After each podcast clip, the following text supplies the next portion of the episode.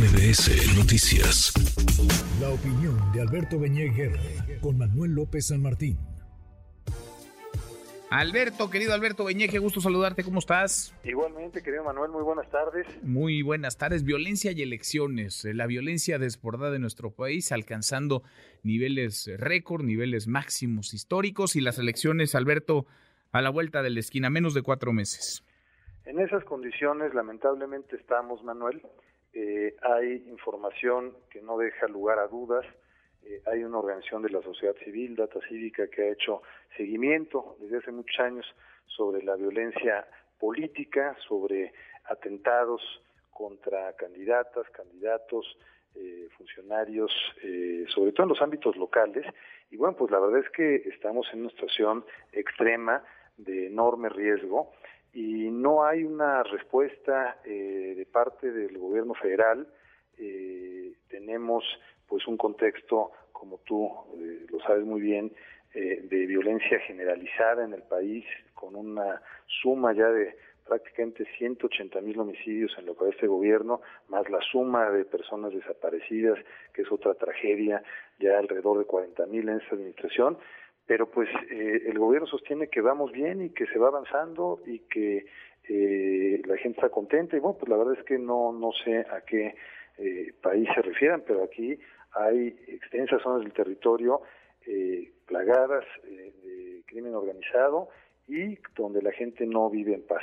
Y en ese contexto se desarrolla un proceso electoral muy complejo, el más grande que hemos tenido por el número de cargos en juego, eh, en donde pues ya tendrán que eh, los funcionarios del INE desplegar a 42 mil capacitadores para integrar eh, pues 170 mil mesas directivas de casilla y uno se pregunta si en estas condiciones y con los antecedentes que hemos tenido de intromisión del narco y del crimen organizado en general en los procesos, por ejemplo, de 2021, pues a qué a qué a qué escenario nos dirigimos. Sin duda, porque uno se asoma pues a prácticamente todo el territorio. Podríamos hablar de lo que sucede justo ahora en Chilpancingo, la semana pasada en Tasco, la anterior en Iguala, pero podríamos detenernos en Michoacán, donde hay territorios minados o ataques con drones, Zacatecas, Guanajuato, Veracruz, Chiapas con sus miles de desplazados. Es decir, parece que el cóctel difícilmente podría ponerse más eh, complicado. Alberto, ¿qué dice la ley en torno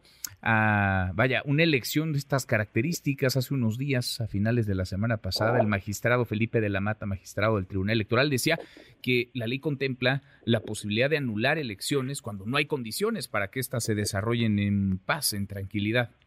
Así es, así es lo que lo que de entrada prevé la, la ley como una causal de nulidad eh, genérica es que si en un distrito electoral, y aquí estamos hablando de las elecciones federales, pero las legislaciones locales para elecciones pues de municipios, de gobernaturas, etcétera, de diputados locales se replican prácticamente, lo que se establece es que si no es posible instalar eh, el 20% de las casillas en un distrito, que es imposible instalar ese 20%, eh, pues es una causal de nulidad de la elección en esa demarcación, en ese distrito, o, pensemos en el caso de un municipio. Pero también hay eh, otros factores que pueden distorsionar la, elección y poder poner en duda su legalidad. Y es que si no hay ciudadanas y ciudadanos que estén dispuestos a participar porque tienen temor a hacer eh, la función eh, de, eh, funcionarios de casilla, cumplir con ese deber cívico porque tienen temor, bueno, pues entonces, ¿cómo se integrarán esas casillas? Con las personas que estén en la fila, prevé la ley, si no ah, llegan los funcionarios seleccionados de manera aleatoria, bueno, pues ahí también puede haber distorsiones muy graves del proceso electoral. Y lo vivimos en el 21, sobre todo en la costa occidente del Pacífico, en Sinaloa, en Nayarit, en otros lugares, en donde pues el crimen organizado literalmente secuestró operadores políticos de la oposición y, los liberó ya después de pasar la jornada electoral para que no pudieran hacer su trabajo eh, el día previo y durante la jornada electoral. Entonces esto es gravísimo, realmente son condiciones de riesgo, pero lo que más llama la atención es que de verdad no haya eh, una construcción de acuerdos como se hacía en el pasado entre el gobierno federal y los partidos políticos para asumir corresponsablemente eh, medidas de, de, prevención, de mitigación de riesgos y que el gobierno federal diga que está la Guardia Nacional, que ya sabemos pues que está ahí, digamos, de, manera solamente eh, testimonial, eh, eh, y, bueno, pues a lo que nos están llevando es un proceso electoral realmente incierto, que, debe ser motivo de inquietud en términos de, nuestra vida democrática, de nuestra construcción de ciudadanía, de, una elección limpia, competida, legal, de, más de 20 mil cargos. Muy, muy complicado, porque además están estos, digamos, protocolos, ¿no? Para cuidar a ciertos candidatos. No hay eh, fuerzas de seguridad que alcancen, Alberto, para cuidar a, ¿qué te gusta? 50 mil aspirantes a los más de 20 mil cargos que estarán en disputa el próximo domingo 2 de junio.